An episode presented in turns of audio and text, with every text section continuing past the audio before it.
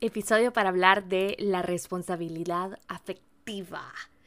Buenas, buenas, yo soy Marilisa, tu host, eh, y quiero, quiero que este episodio te encuentre bendecida, abundante y amada, como siempre. Y es un gusto estar con vos otra vez, de verdad, gracias por escuchar el podcast. Les cuento que gracias a que tú lo escuchás, hoy me mandaron un correo diciéndome que somos número uno en self-improvement en El Salvador en este nuevo podcast en este nuevo eh, que se llama Porfa Manda Ayuda eh, dentro de Apple Music, el Breaking. Y también estamos entre los 25 más importantes y más escuchados en El Salvador, lo que es increíble porque solo tenemos un par de episodios, así que gracias por eso. Vamos a entrar en materia y vamos a hablar de responsabilidad afectiva. Yo te pregunté en Instagram, en arroba la bajo que es mi cuenta, si sabías que era responsabilidad afectiva y me gustó porque la mayoría sabía que era responsabilidad afectiva. Entonces no andamos perdidos para nada. La pregunta es si la aplicamos. La mayoría creemos que la aplicamos. Yo era la primera en pensar que yo era muy responsable efectivamente o emocionalmente. Y por eso quise crear este episodio que espero que te sirva, te sirva bastante y lo puedas compartir. Así que primero vamos a hablar de qué es responsabilidad afectiva y luego te voy a contar cinco cosas que me ayudaron a, a mejorar a mí mis relaciones. Nos vamos a centrar un montón en las relaciones amorosas, pero también tiene que ver con relaciones de nuestros padres y tal.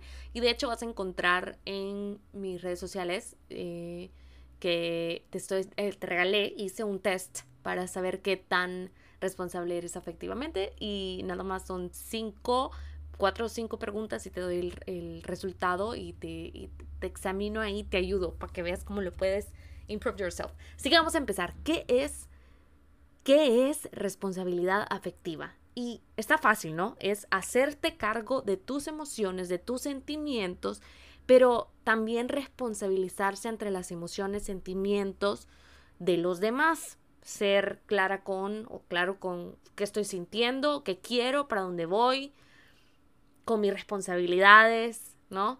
Y, y, tal. Y esto como que es una norma básica de convivencia, creo yo, más que todo. Pero no a todos nos enseñan a relacionarnos responsable afectivamente hablando emocionalmente hablando.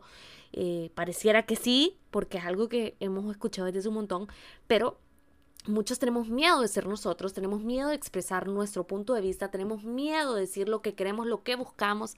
Ay, vamos a ir tocando ahí el tema de un poquito de el ghosting cuando estamos saliendo con alguien o cuando nosotras mismas, nosotros mismos, hombre o mujer que está escuchando el episodio, tiene miedo de decir que quieren una relación o que espera de una relación. Eso es peor, peor es nada, vea. Son los que nos dejan con ese sabor de boca. Eh, si me quiere, no me quiere, pudo ser más, no, no dio para más nunca, pero nunca me dijo, pero y deja abierta muchas posibilidades y es precisamente por no ser responsable afectivamente que esto pasa, por no decir que quiero desde el principio. Generalmente lo hacen muchos por eh, manipular las relaciones eh, cuando ven que tú estás como enrolándote más, enrollándote más con la relación eh, pasa mucho, ¿no? Que em, preferemos, prefieren no ser claros con nosotros y no decir, mira, no, no estoy buscando una relación, solo divertirme. Em, mira, no, este, no estoy buscando ser novio, novia, solo me la quería pasar bien un rato, o, o bueno, no sé para dónde puede ir, puede, siempre a veces se dicen como una posibilidad de que las cosas crezcan, pero no sabes para dónde va la, no, no sabes por qué siquiera te estás relacionando con esa persona, porque no andas buscando nada, pero a ver qué nos trae la vida. Yo sí te a decir, red flag total, estar corriendo de, ese, de esos lugares donde alguien te dice, no sé qué pueda pasar en el futuro, pero démosle, divirtámonos ahorita, no pensemos en las consecuencias. Uh, red flag enorme, porfa, sal corriendo, la gente tiene que ser clara con vos desde el principio y vos tenés que ser claro, clara contigo y con esa persona desde el principio porque por eso es que los casi algo y los peores nada duelen tanto. Así que hablando de responsabilidad afectiva nuevamente, yo creo que es una de las herramientas más fuertes, si no la principal en la autoconciencia. Ya saben que es una de las cosas favoritas para mí, es hablar de la autoconciencia.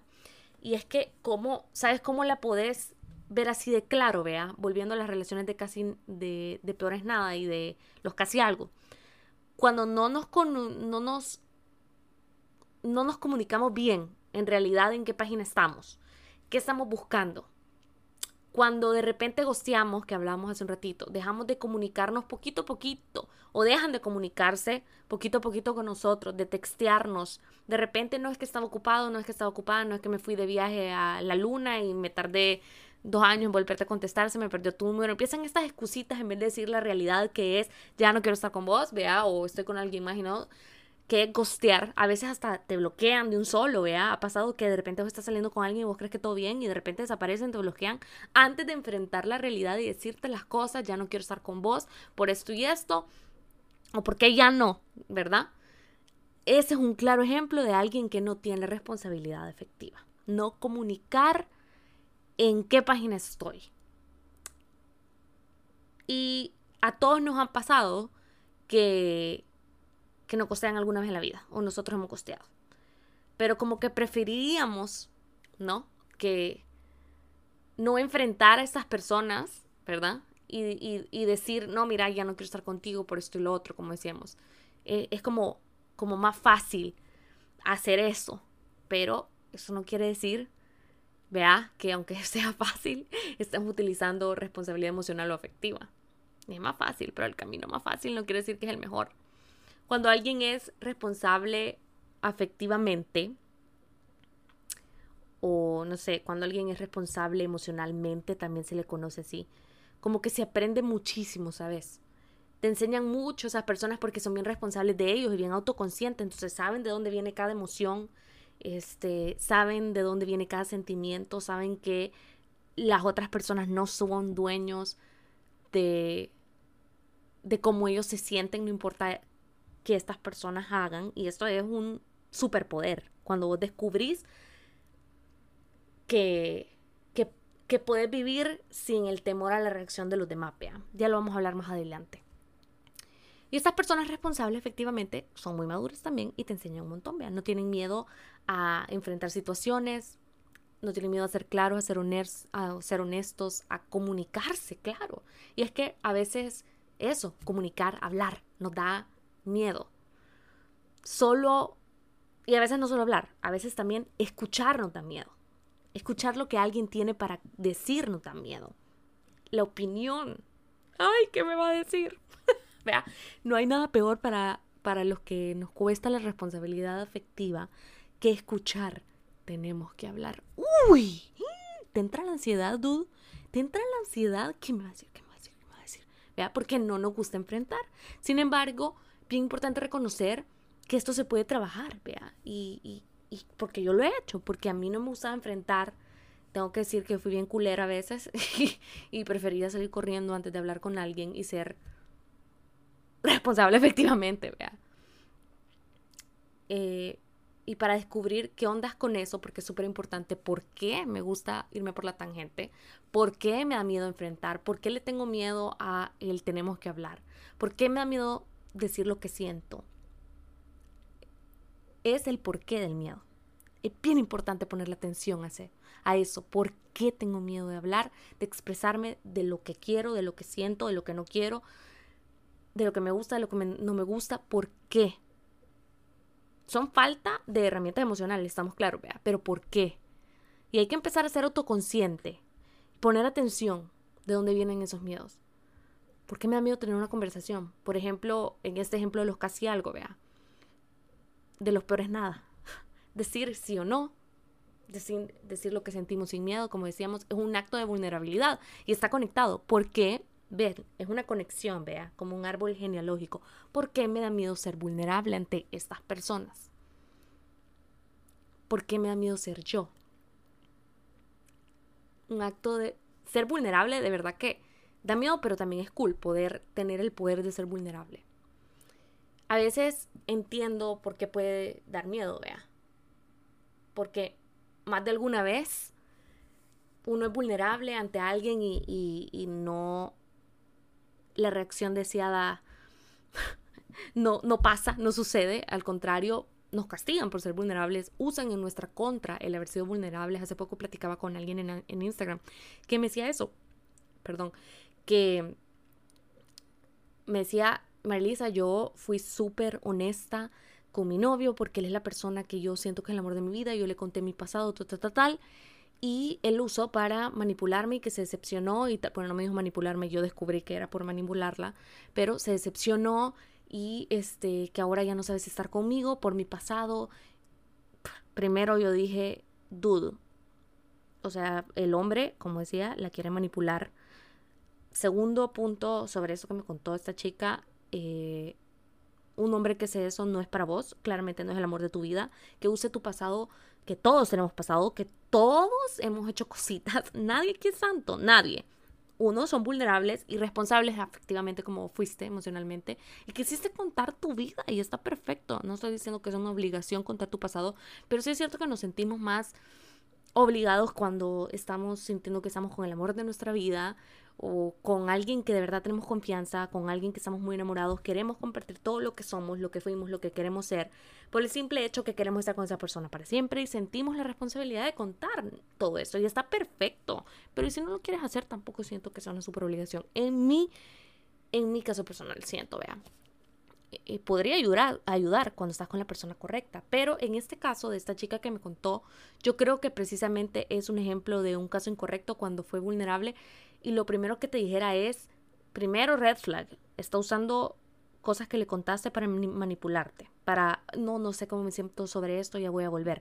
Lo que no fue de tu año, que no te haga daño, bicho, es lo primero que le dijera a esta persona. Y se te ha pasado, desde ya te doy el consejo, que te valga lo que la persona con la que estás en ese momento hizo cuando vos no estabas en, en esa relación. Si no fue contigo, si no fue a ti, yo lo siento, pero no tienes por qué ¿Qué te importa? A menos que vos seas sumamente insegura, inseguro.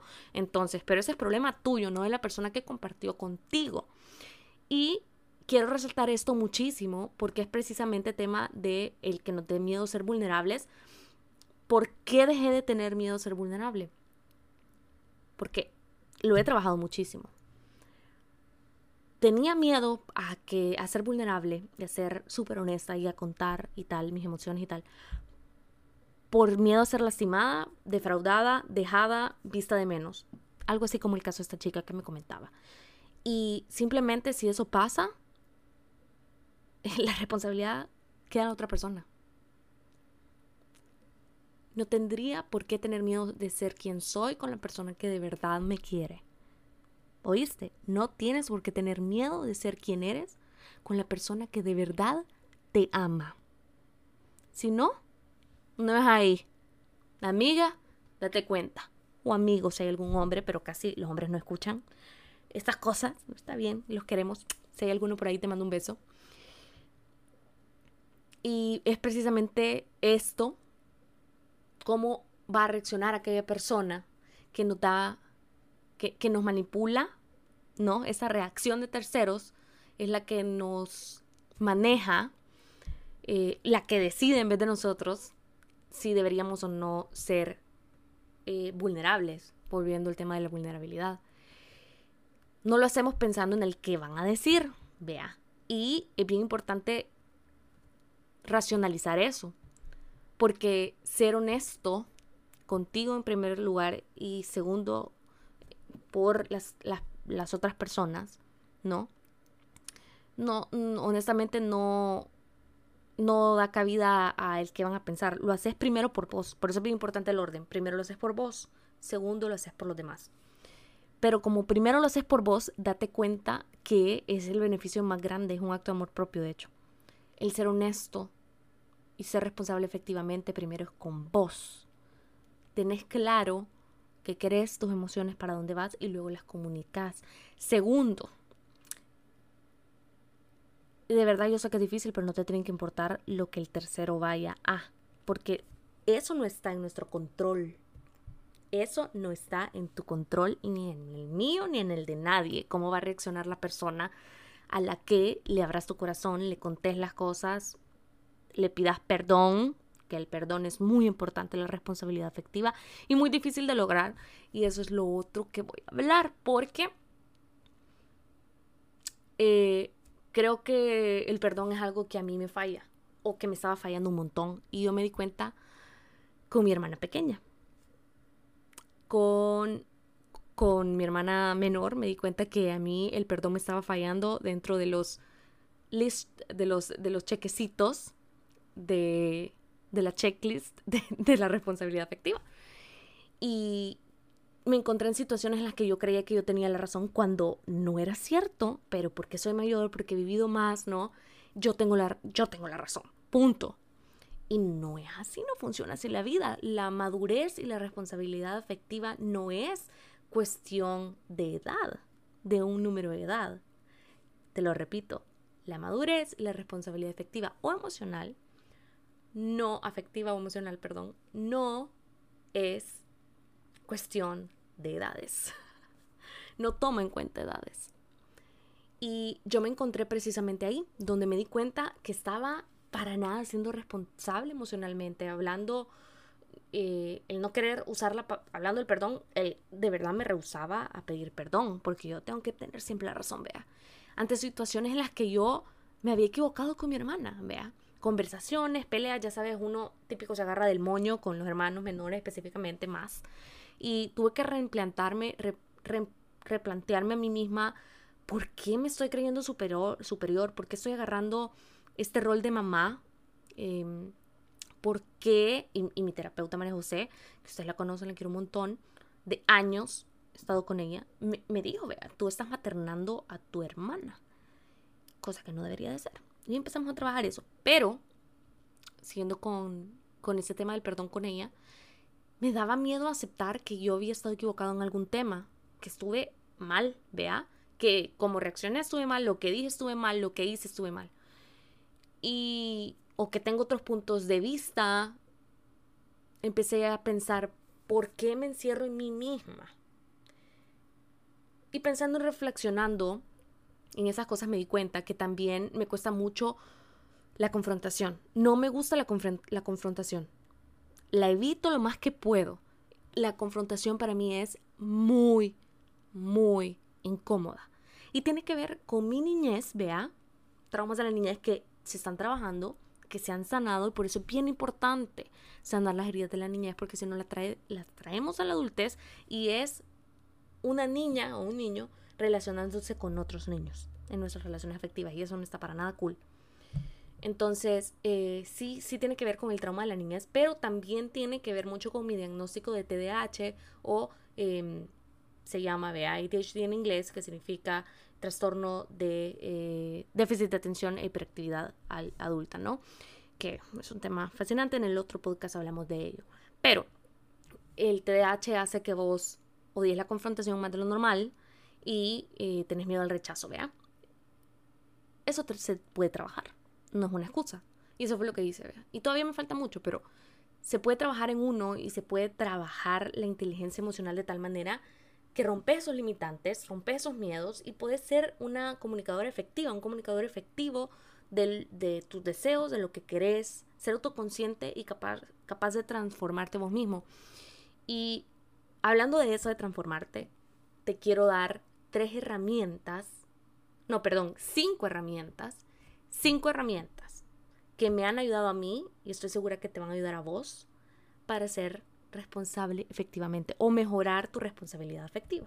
Voy a empezar con fomentar la comunicación de las emociones. Esta me gusta. Miren, tratar de ser asertivos eh, es difícil, como decíamos, vea. Eh, muchos no nos gustan los límites, muchos no nos gusta que nos pongan límites ni tampoco poner límites. Pero ser asertivo de verdad que es una de las cosas que más le funciona a uno para mejorar su responsabilidad afectiva. Vea, por ejemplo, esto que has hecho más, que, que me has hecho, perdón, me hace sentir de tal manera. Uy, en las relaciones amorosas es un salvavidas, de verdad. Escucha la frase otra vez. Esto que me has hecho me ha hecho sentir es diferente a me has hecho sentir de tal manera nada más. Le agregas un poquito y cambia toda la narrativa. Utilízalo con tu novio con tu novia porque es un game changing. Preguntar, ¿te ha molestado algo que hice? ¿Te ha molestado algo que dije? Y con tonos suaves, no buscando el darte, pero agarrarte el moño, no. A veces necesitas tiempo para pensar, para procesar tus sentimientos, tus emociones en una relación amorosa. Preferiría un rato solas porque me siento de tal manera. me siento de tal manera y soy de tal manera es totalmente diferente, ¿vea? Entonces, bien importante comunicar asertivamente tus emociones. La número dos, que me ha servido un montón a mí.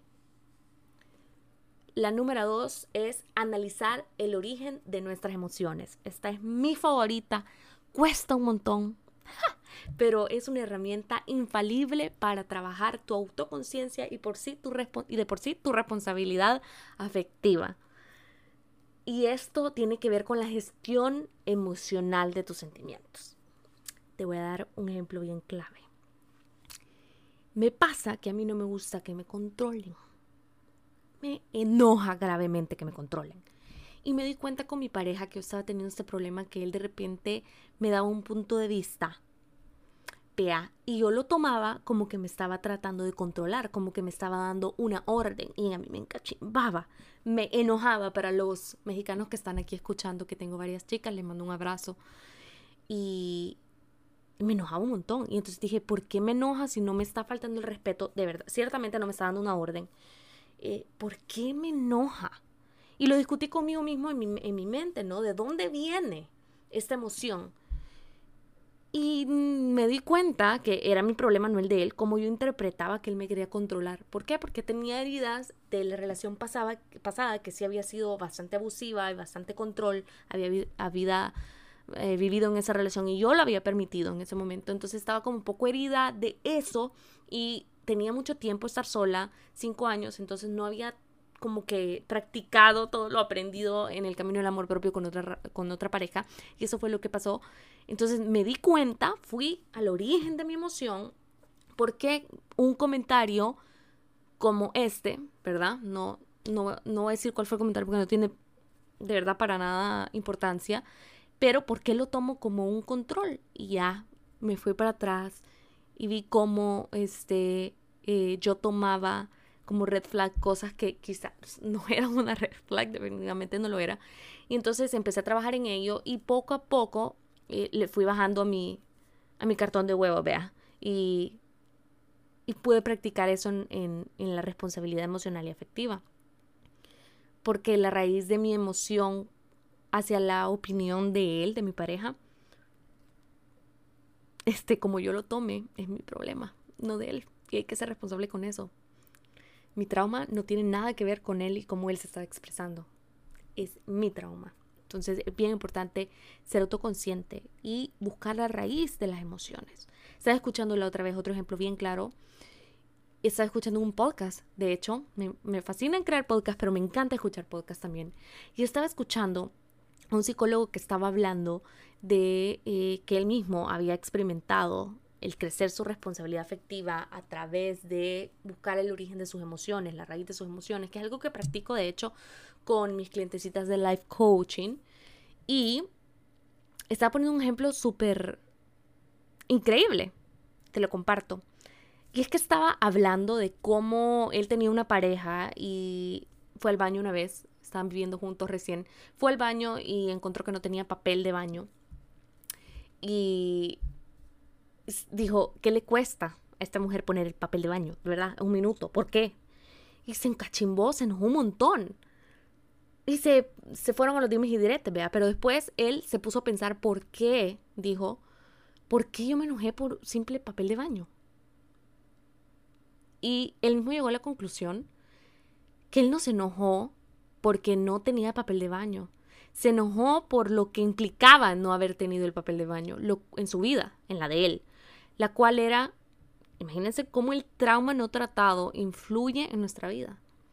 Él tomó el que no la mujer se le olvidara porque era descuidada y nada más era descuidada, no lo hizo por hacerle daño. Porque él lo dijo, ¿no? Él lo contó. él tomó que ella no pusiera el papel de baño cuando se lo acabó, como que a, a ella no le importaba a él. Y lo tomó así porque a él pues él tuvo una niñez muy fea en la cual su papá le valió, su mamá le valió y nunca tuvieron importancia por él, nunca le cuidaron. Entonces imagínate cómo su cerebro, la raíz de su emoción, de su enojo, de la novia no puso el papel de baño, se tradujo a me enojo un montón porque realmente no me estás tocando el, no me estás haciendo nada ahorita, no es el papel de baño la cuestión, sino que yo interpreto que, que, no, la, que no hayas puesto el papel es porque no te importo lo suficiente, te valgo, no te importa lo que yo vaya a sentir, eh, lo hiciste por, por dañarme y tal. Imagínate la gravedad de eso. Y así somos muchas veces en cosas muy chiquitas, vea. Como, ay, puya, no le importa y deja la ropa tirada. Típico en las relaciones mujer eh, con, con hombre, que deja tirado la ropa el hombre es muy, muy del hombre, así como muy de la mujer eh, tener desordenado el carro, vea. así el hombre le encanta dejar la ropa en el suelo y es algo que casi que todos los hombres hacen. Y nada, nosotros, las mujeres nos enojamos un montón y es causa de, de peleas así medievales, vea. Cuando no nos enojamos y si pensamos en la raíz de las emociones, no nos enojamos porque dejan tirar la ropa, sino porque nos sentimos invalidadas, no vistas, eh, no toman en cuenta nuestro trabajo, nuestro trabajo, no creen, creen que nosotros somos sus amas de casa, etcétera, ¿sí o no? Entonces nos están tocando otra cosa. Y lo yuca, lo difícil de todo eso es que no lo hablamos. Nos vamos a pelear y lo que hacemos es a vos dejaste tirada la ropa, bla, bla, bla, y el tema se vuelve la ropa, no se vuelve como realmente me hace sentir lo que, eh, que la ropa está en el suelo, que haya desorden, cuando yo lo sigo limpiando, lo sigo limpiando, ¿sí o no? ¿Se dan cuenta por qué el ser responsable efectivamente puede ser literal la diferencia entre salvar tu relación o no?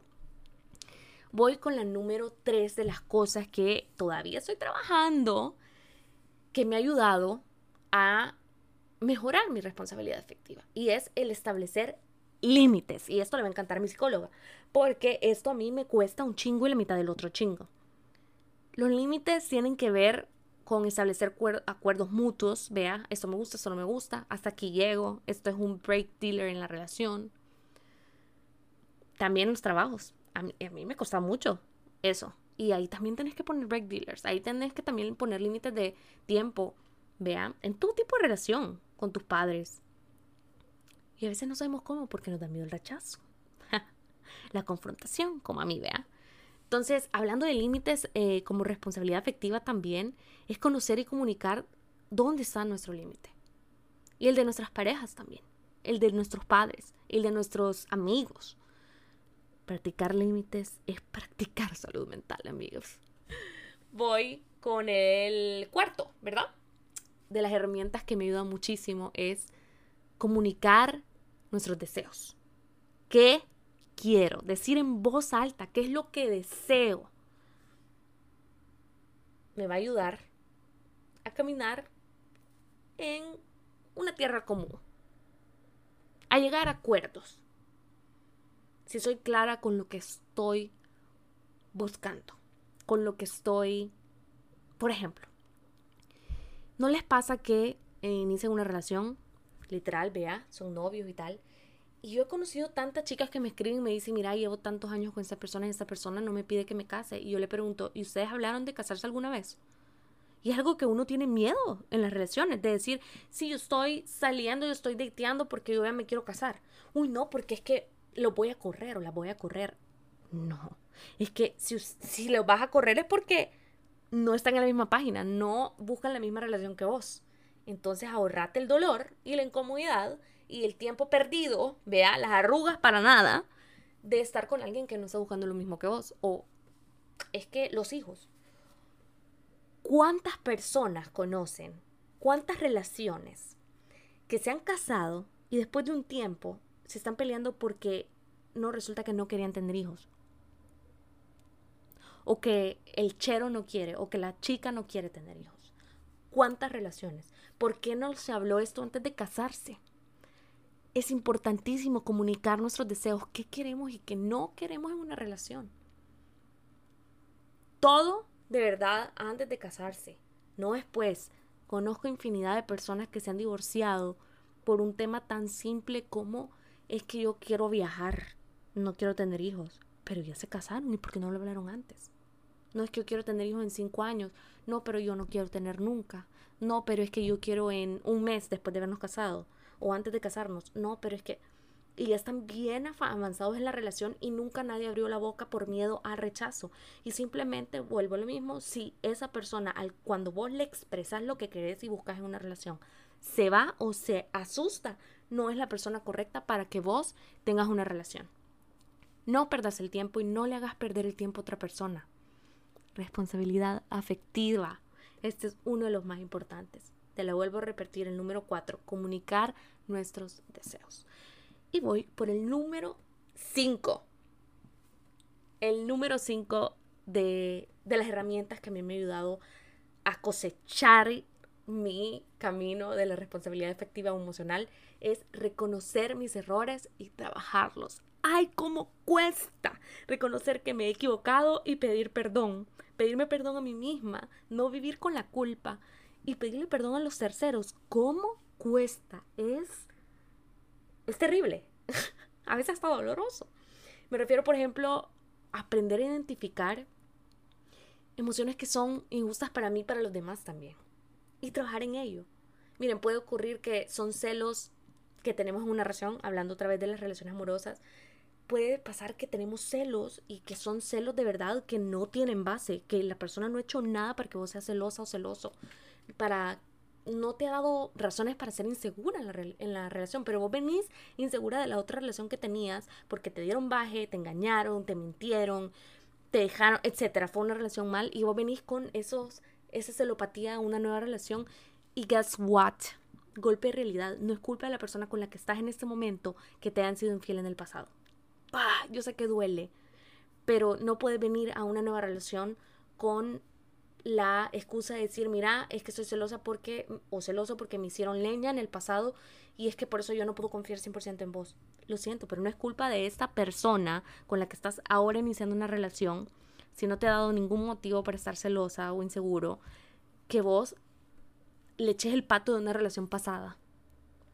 Tenés que trabajar la raíz de tus celos, tenés que trabajar esas emociones, lo pasado pasado, y si no podés, no te metas en otra relación. No seas irresponsable afectivamente y no te quieras limpiar las heridas de relaciones pasadas en una relación nueva, cosa que hacemos muchísimo no hemos terminado una relación cuando ya estamos en la otra porque me duele. Y entonces mejor ignoro ese dolor emocionándome con una nueva pareja que me va a poner atención. Vea, eso no es responsabilidad afectiva, por ejemplo. Apuesto que no mucho lo debías. Apuesto que no. Pero eh, volviendo a la última herramienta que me sirvió, esta de reconocer mis errores y trabajarlos, eh, también lo podemos hacer con nuestros padres. Es bien difícil pedirle perdón a los papás a veces, fíjense. Y a veces nuestros padres también eh, sienten mucha dificultad por pedirnos perdón a nosotros los hijos cuando se han equivocado por esa misma em, cuestión jerárquica de yo soy el padre, yo soy la madre y se hace lo que yo digo y yo he vivido más y yo sé todo y nos cuesta aceptar que hay otras opiniones de nuestros hijos. Bueno, yo no tengo hijos todavía, pero lo he visto mucho, nos cuesta aceptar que hay otros puntos de vista, somos de generaciones diferentes. También a, nuestros, a nosotros los hijos nos cuesta muchísimo ver el punto de vista obsoleto, decimos, ¿verdad?, de nuestros padres y no nos ponemos un poquito en sus zapatos, vea, en su enseñanza, en su eh, vivencia, en su modo de crianza. Yo creo que no tienes por qué obligarte a pensar igual, pero sí tienes que ser un poquito empático y decir, ok, yo no concuerdo con tu punto de vista, sin embargo, te escucho, lo acepto, lo pienso, vea. Em, etcétera. Lo respeto, lo respeto. Y no llegar hasta los agarras, agarrarte de los moños, vea, con los papás. Pero eh, a veces pasa que nos agarramos del moño y no somos dignos de pedir perdón. Ni papás a hijos, ni hijos a papá. Y un perdón, a veces estamos, a veces estamos a un perdón de perder una relación tan importante como la de nuestros padres. Estamos a un perdón de perder una relación amorosa buena, una persona buena, por no reconocer nuestros errores. Estamos a un perdón de no quedarme en el trabajo de mis sueños, por no reconocer algo que hice mal, porque yo nada hago mal. Estamos a un perdón de perder una amistad de años por no querer reconocer que me equivoqué o que me emocioné mucho o que no estuve en un momento que debería de estar. Estamos a un perdón de muchas, de perder muchas relaciones que sí son importantes y buenas para nosotros, ¿sabes? Entonces, por eso es tan importante trabajar la responsabilidad afectiva, la responsabilidad emocional. Así que te recapitulo las cinco herramientas de responsabilidad afectiva o para las cinco herramientas para mejorar tu responsabilidad afectiva. Número uno, fomentar la comunicación de tus emociones. Número dos, analizar el origen de nuestras emociones. Número tres, establecer límites. Número cuatro, comunicar nuestro deseo, qué quiero, qué me gusta, qué no me gusta. Y número cinco, reconocer mis errores, pedir perdón y trabajar esos errores para florecer. Y finalmente voy a hablar rapidito de los beneficios de ser responsable efectivamente. Y es que ser responsable afectivamente nos va a ayudar a gestionar nuestras emociones como ya hablamos y recapitulando, ¿no? De una forma muchísimo más eficaz, de verdad, niñas. Y asimismo, fíjense que yo siento que desarrollamos la capacidad de ser más empáticas, de ser más asertivas y más fácil. Es un músculo que se va trabajando te cuesta al principio, pero una vez lo sigues haciendo, pues es como el músculo que, va creciendo, va creciendo y ya no le cuesta hacer, las abs, vea, ya no te duele. Trabajar los músculos de las piernas, vea, la primera vez que vas al ejercicio, pues que cuesta el gym, pero ya después con el tiempo ya no. Pues lo mismo es esto, la asertividad, la empatía. Y pueden ser elementos claves de la estabilidad de una relación. No importa la naturaleza de esa relación, de padres, de pareja, con hijos, de trabajo Miren, yo siento que la responsabilidad, la responsabilidad afectiva no nos va a salvar del dolor y es bien importante saberlo. La responsabilidad afectiva no nos va a salvar del dolor, pero sí nos va a crear una base para trabajar y gestionar mejor nuestros momentos y nuestras emociones. Y más que todo las emociones difíciles, gestionarlas de una manera, de una manera diferente, la manera en cómo respondemos a ciertas situaciones en la vida que, que son difíciles, pero me tiro en la cama, ignoro, no afronto hasta que pase la tempestad, o voy hacia afuera, tomo mi responsabilidad y enfrento lo que venga, y soy asertiva, y soy empática, y soy guerrera, y le doy con todo y digo lo que gusto, lo que me gusta, lo que no me gusta, y pongo límites sin problemas, sin miedo, sin incomodidad, o mejor, pues ahí está la cama, me meto en la cama y mejor hasta que pase el de verga, vea, el, bochinche. Nosotros al practicar responsabilidad afectiva tenemos, vamos a tener una mejor capacidad para acompañarnos a nosotros en momentos difíciles y a personas cercanas que amamos un montón y acompañarlas de mejor manera, a tener un mejor consejo, a enseñarles cómo también. Porque el ser asertivo, el ser empático es parte de ello. Así que recordad, recordad que el amor, el vínculo en este caso, vea, pues no solo estamos hablando de relaciones románticas, no lo justifica todo. Si, estás pasando por un mal momento emocional y necesitas ayuda, recordad que estoy para vos. Me certifiqué en Life Coaching, me estoy certificando en constelaciones familiares ahorita. Y me encanta la salud mental. Una mercadóloga, ex presentadora de tele y radio que se enamoró de la salud mental. O sea, y espero seguirlo haciendo por mucho tiempo. Gracias a, vos que escuchas el podcast. Si te gustó, por favor, compartilo porque esa es la manera en que me ayudas a llegar a más personas. Y espero verte en el próximo jueves. Recordá que siempre, siempre quiero que alguna publicación mía, algún mensaje mío, te, llegue al alma y que te encuentres siempre bendecida, abundante y amada. Si quieres ser parte del grupo de Telegram donde mando herramientas gratis de inteligencia emocional, andate a mi link en mi biografía de TikTok, de Instagram, estoy como arroba la Marielisa. Y unite. Y si te encantaría tener un uno a uno conmigo para ayudarte en tus relaciones emocionales, de pareja, encontrar la raíz de tu dolor, sanar heridas de la niñez, aquí estoy. Estoy a un DM, a un mensaje, a un correo. Te mando un beso. Nos vemos a la próxima.